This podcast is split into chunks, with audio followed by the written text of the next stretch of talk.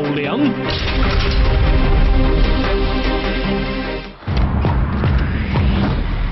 疯狂动物城上映，让我们看到了迪士尼的逆袭，不再是千篇一律的王子公主动画，他们有了新的突破。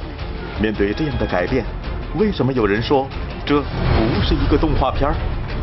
一个所有动物都和谐相处的城市，隐藏着哪些我们看不到的阴暗面？兔子的逐梦之路，狐狸的悲惨身世，狮子的政治生涯，其中影射了哪些社会现实？观众朋友们，大家好，欢迎您来到老梁看电影。我们老梁看电影呢，到现在为止啊，已经播出了快三个月了。那么在诸多的电影当中，今天我要第一次说出我强烈推荐这五个字。哪部电影呢？就是最近上映的好莱坞动画电影《疯狂动物城》。快闪开！我是麦大脚，幺零三幺区域有情况。我处理。我是初级警官，我在追这个犯人。我希望你能帮我查个车牌。闪电是这里最快的家伙，有什么需要找他就对了。等等，怎么都是树懒？你觉得他们是树懒，所以就不能快了吗？闪电，闪电，好久不见，见到你真高兴，伙计。我也很高兴。我希望你能帮我查个车牌，我们的时间特别特别紧迫。车牌号。是二九 T 什么？二九 T H D 零三二零嘿，闪电，想听个笑话吗？哦，好啊。哎哎，骆驼为什么有三个鼓包？我不知道。她怀孕了。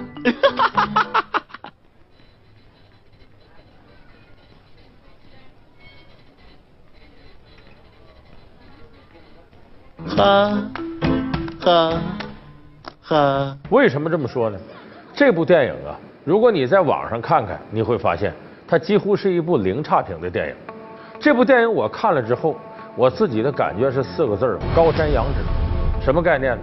它不仅是一部制作精良的良心之作，而且这部动画电影，它用儿童的视角来反映美国社会问题的深度和广度。都达到了一种前所未有的高度。有人说老梁，你这么说是不是对这个电影有点吹捧了？评价太高了。你看过了之后，你就会明白，世界历史上伟大的电影，往往都有两个必要的元素。第一个呢是反映深刻的人性，第二个呢是涵盖了当时诸多的社会问题，是当时诸多社会问题一种深刻的反响。伟大的电影必须满足这两个条件的其中一个。有的时候两个条件都要具备，而这部《疯狂动物城》在我看，毫无疑问就是一部伟大的电影，他甚至可以提前预定明年奥斯卡奖的最佳动画片。有的观众朋友可能说：“说老梁，你是不是做时事评论做多了，所以对这样的电影特别喜欢？”其实我告诉大家，任何一部好的电影，你都可以把它看作是一部和社会评论有关的，呃，这么一个节目。它里边反映出很多东西，不仅是提出问题、分析问题，它同时也会有一些解决问题的方案在里边。那么，《疯狂动物城》这部电影，小孩子在里边看出了里边诸多的天真童趣，那么成年人看能从中感悟到很多对美国社会问题、政治问题的思考。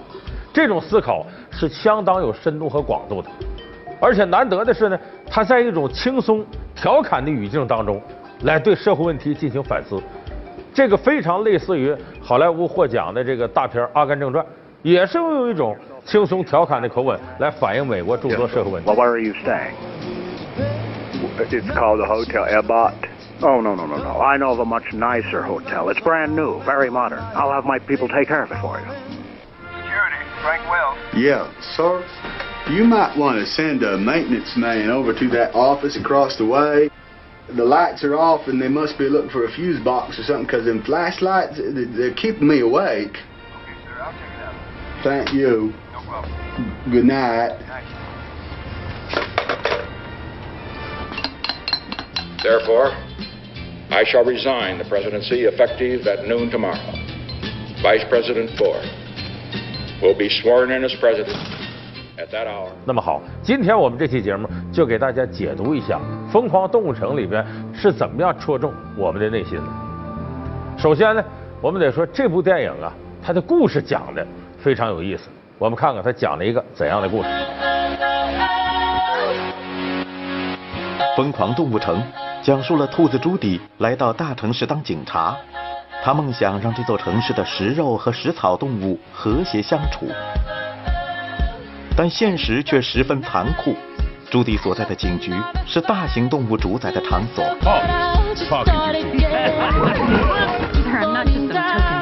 You strike out, you resign. 体型娇小的他自然免不了被冷落，直到遇见了一宗连环失踪案以及一只狡猾的狐狸尼克，兔子朱迪的命运才得以改变。You are a key witness. No, he is. 最终，他们联手击碎妄想破坏动物城和平的阴谋，幕后黑手也得以伏法。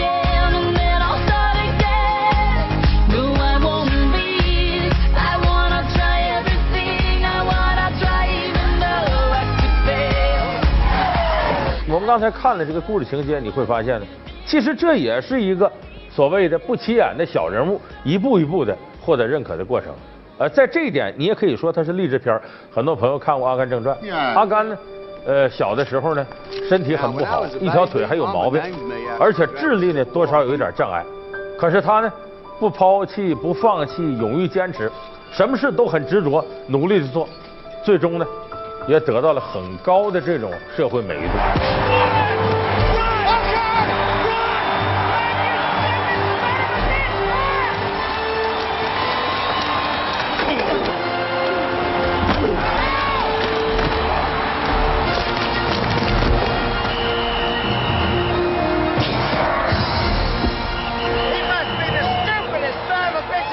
你看，我们看《泰坦尼克号》这片子里边，为什么杰克大老远从欧洲坐上泰坦尼克号往这个美国去呢？就是往往在很多国家混得不如意的人，觉得美国是一个遍地是黄金、充满着机会的乐园，所以他们很向往到那边去受美国梦的感召。所以这杰克呢，做着发财的美梦呢，上了泰坦尼克号，最后把命送到了大西洋里。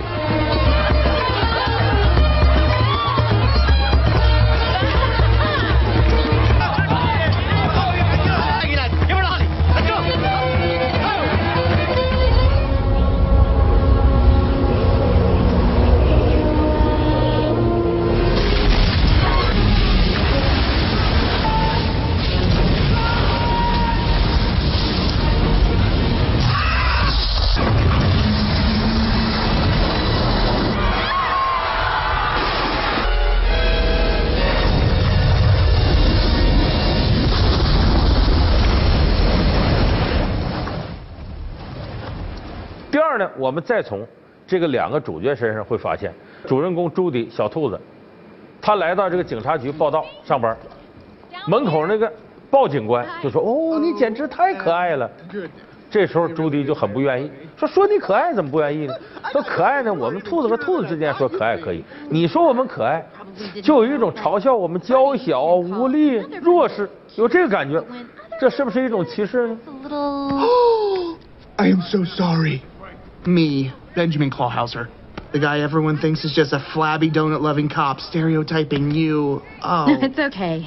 Oh, you've actually you've actually Um, got there's a Have I? in your neck the fold the mhm, Oh, there's here you went, you little Dickens. Oh. I should get a roll call. So which way do I? oh, bullpen's over there to the left. Great, thank you. Ah. 有人说这兔子太敏感了，人家就说它可爱，它就能解释出这么多。 Wait, wait, wait, wait. You see what that woman just did? You see that? Why, she's cold. She got colder as soon as she saw us, though.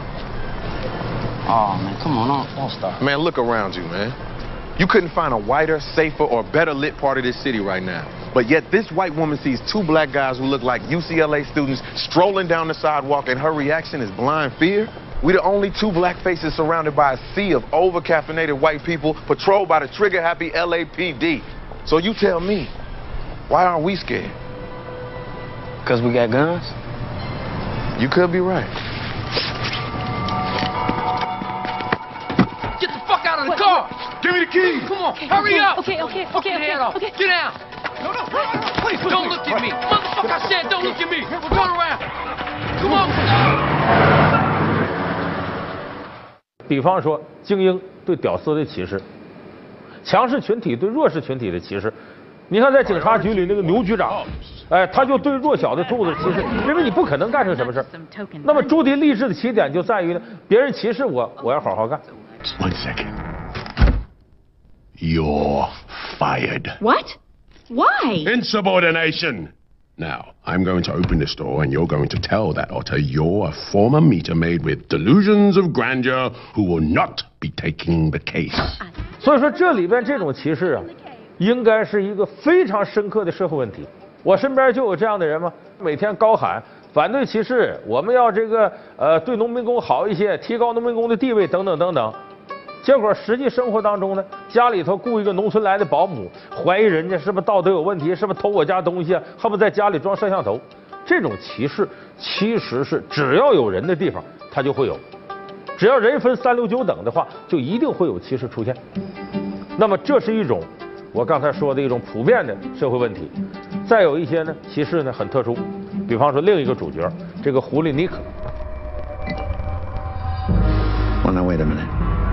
Polar bear fur, Rat Pack music, fancy cup. I know whose car this is. We gotta go. Why? Whose car is it? The most feared crime boss in Tundra Town. They call him Mr. Big, and he does not like me, so we gotta go. I'm not leaving. This is a crime scene. Well, it's gonna be an even bigger crime scene if Mr. Big finds me here, so we're leaving right now.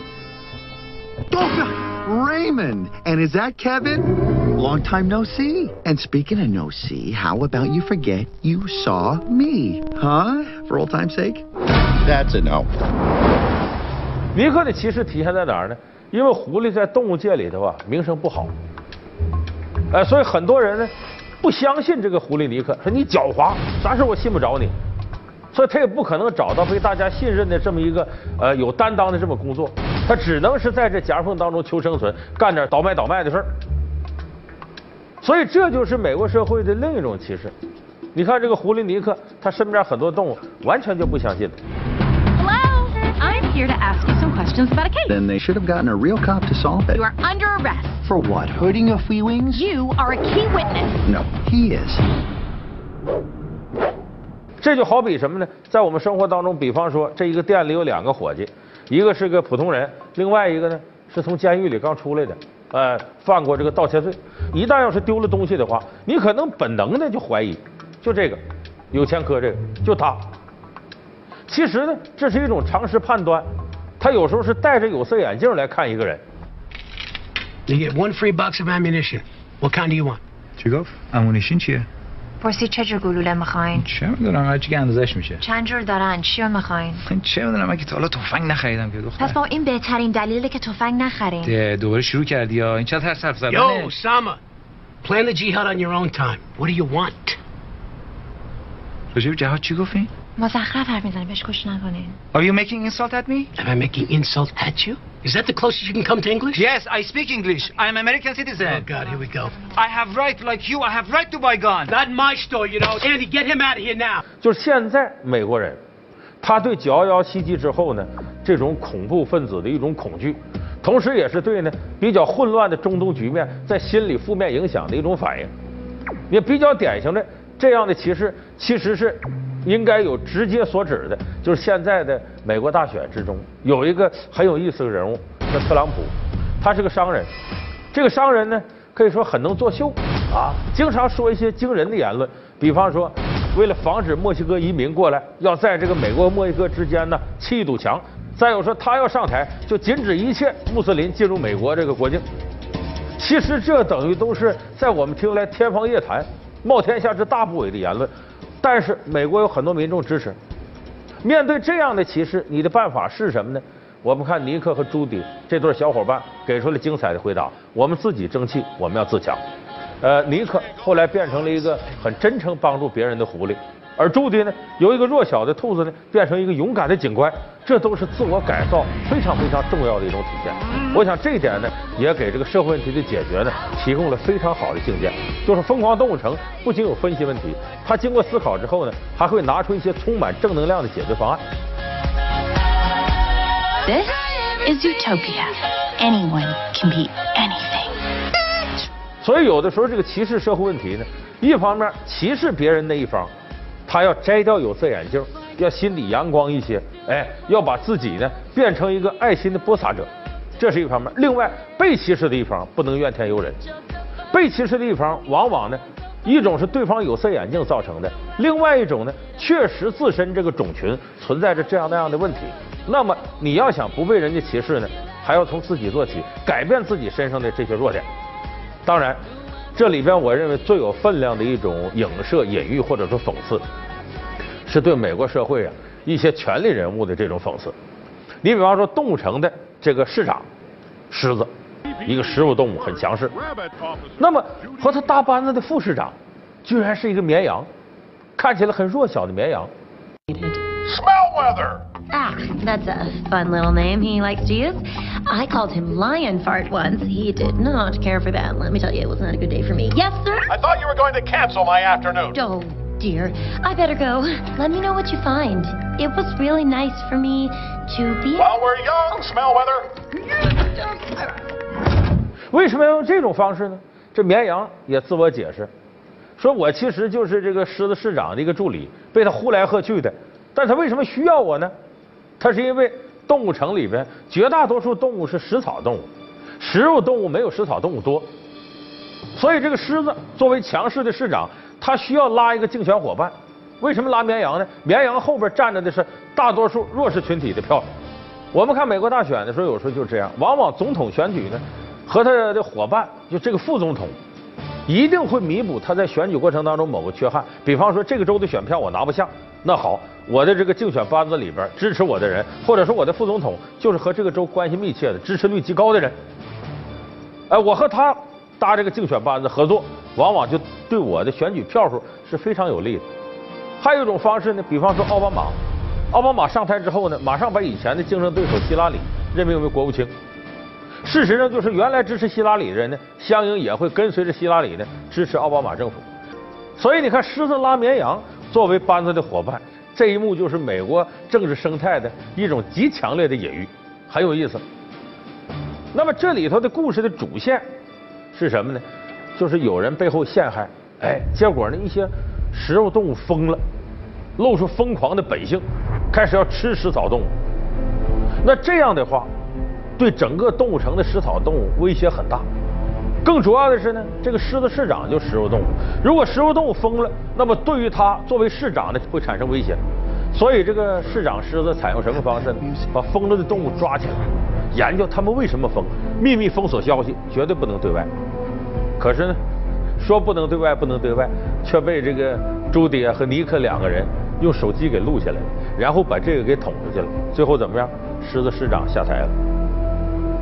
我说到这儿，可能有很多了解美国历史的朋友说：“哎呀，这不就是说尼克松和水门事件吗？”对了，可能有的朋友并不了解说尼克松和水门事件。尼克松总统呢是美国历史上唯一一个半道辞职的美国总统，其他也有干了半道不在了的，那往往是因为暗杀或者其他原因直接引咎辞职的，就尼克松一个。这是上个世纪七十年代初发生的事儿，就是尼克松呢在当了一任总统之后呢，他想连任。他是共和党，民主党的对手跟他竞争。他当时呢，他手底下人呢，就到民主党呃这个竞选班子工作的那个大厦，叫水门大厦，到那干嘛？想偷点这个竞选情报。结果这五个人呢，到了那个水门大厦呢，呃，半夜三更进人那里头呢，想偷点竞选情报，往屋里头再顺道安窃听器。结果这过程手电筒一晃呢，有从这大厦下班的一人回头一看，怎么楼上有亮了？报警了。警察当时就把这五个人拿下了。You must hold. Please. Put your hands up! 一调查，不是小偷，不是盗贼，有的都是前美国中情局的特工，回来干嘛呢？安窃听器来了，想窃取一点呃竞选的情报。结果这个事儿捅出来了，那毫无疑问，千夫所指，谁能干这事？就你尼克松指使的。所以你又从一开始呃想摆脱责任，后来没办法了，舆论越扩越大，只好引咎辞职。所以你看这里头狮子最后辞职下台被拿下。所以我想说到这儿，你可能想，我们看着都会觉得妙趣横生，你说美国人看了会怎么想？他能不为这片子着迷吗？而且更加深刻的，我倒觉得就是这个绵阳副市长，他采用这种手段，他自己知道呢。真要竞争，竞争不过狮子，他也想掌握权力，想当市长，想统治动物城。可是如果他想做到这一点，必须扳倒以狮子为代表的食肉动物。所以他采用了一种非常方式，让自己的属下变成绝命毒师，制作一种毒品，只要给这个食肉动物注射注射上，它马上就疯了，然后开始咬食草动物，这样食草动物整体感到恐慌，我们要把食肉动物撵出这个城，或者消灭它们。为啥食草动物人多势众？我觉得这个过程，它的道理特别深刻。所以我说这个场面，整个这个情节设计的非常精妙，让我们思考民主，它是最不坏的东西，但是民主并不见得是最好的东西。那么怎么解决这问题？这里边也说了，尼克和这个朱迪两个人就象征着法治。他们通过自己的调查，用法律的手段，最后制止了绵阳副市长这种作恶的行为。也就是说，法治是基础保障。这个法治有两个特点：第一个是，当有人试图他做出一些坏事的时候，法治要及时制止他，给他急刹车，把他这种罪恶行为消灭或者控制在萌芽状态当中。第二个是。程序正义也做到了，多数人就是这么盲从，要侵犯少数人利益时候，那好，法治要保护少数人的合法权益。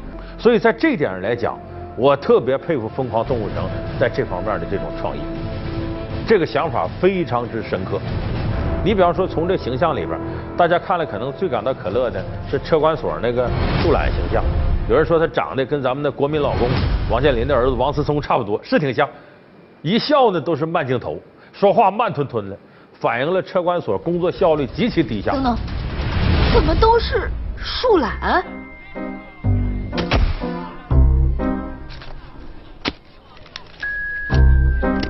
你觉得他们是树懒，所以就不能快了吗？闪电，闪电，好久不见，见到你真高兴，伙计。我也很高兴。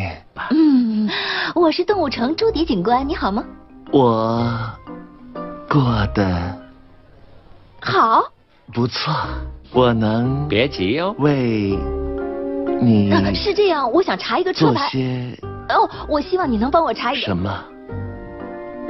我希望你能帮我查个车牌。我们的时间特别特别紧迫。车牌号是二九 T 什么？二九 T H D 零三二。九 T H D 零三 H D 零三 D 零三零三。嘿，闪电，想听个笑话吗？哦，好啊。啊啊，骆驼为什么有三个鼓包？我不知道，她怀孕了。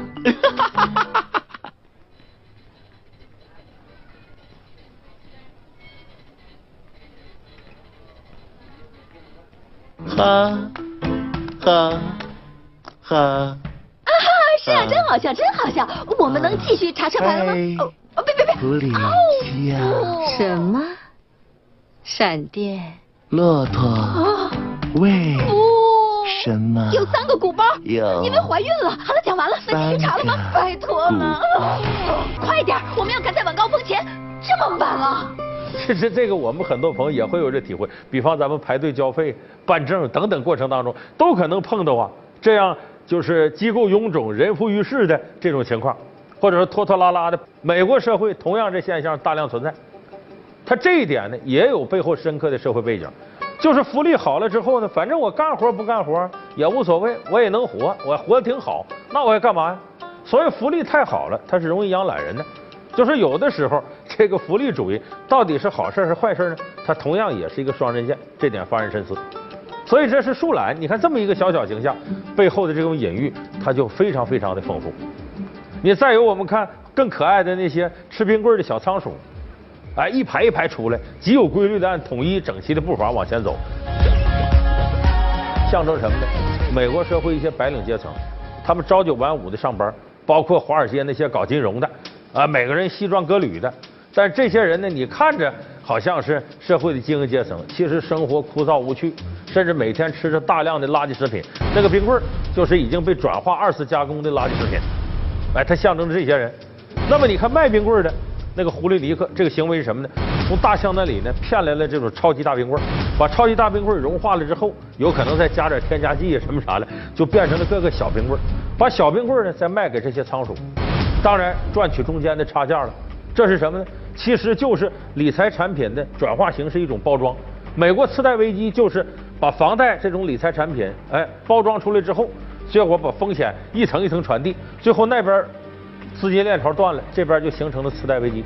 所以你看，这又是很丰富的社会隐喻，包括这个朱迪执行公务过程当中抓那个黄鼠狼。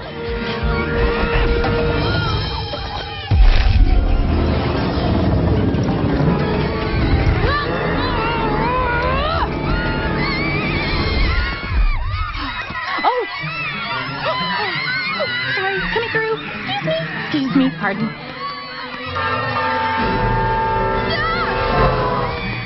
Bon voyage, Blackfoot!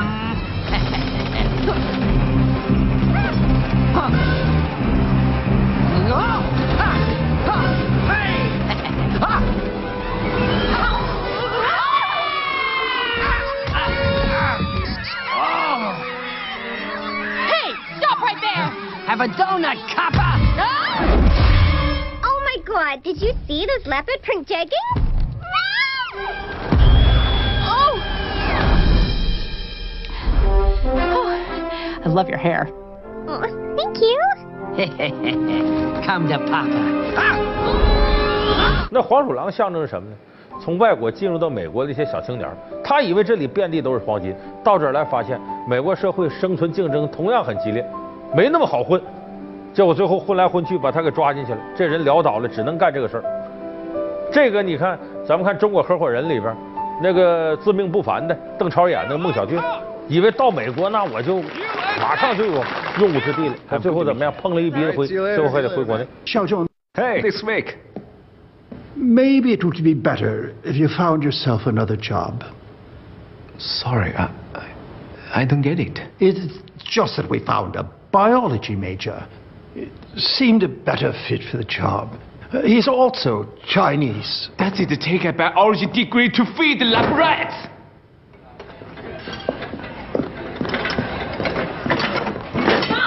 Hey. Help over here! Got it. Oh, me. Oh. That's yours. Thank you. Young man. Hey, can I help you?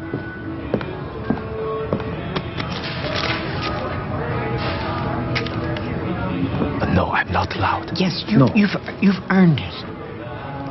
You're still very young. You're gonna go places. As for her, she's stuck here for life. Thank you. Thank you. 这个其实我们以前的影视作品里有深刻的反应，比方说这个北京人在纽约，不有那么句话吗？ 这个如果你爱一个人，你就送他去纽约，因为那里是天堂；如果你恨一个人，你也送他去纽约，因为那里是地狱。所以他告诉我们，美国梦，呃，他也不是说到这个地方之后，什么事情你使劲努力，你就会有一定的发展，你就会获得社会地位，不见得。啊你，好棒！哟哟哟哟，哭了啊？哭了？哎，你瞅，这还有一灯，哎，还能亮哎，别哭啊！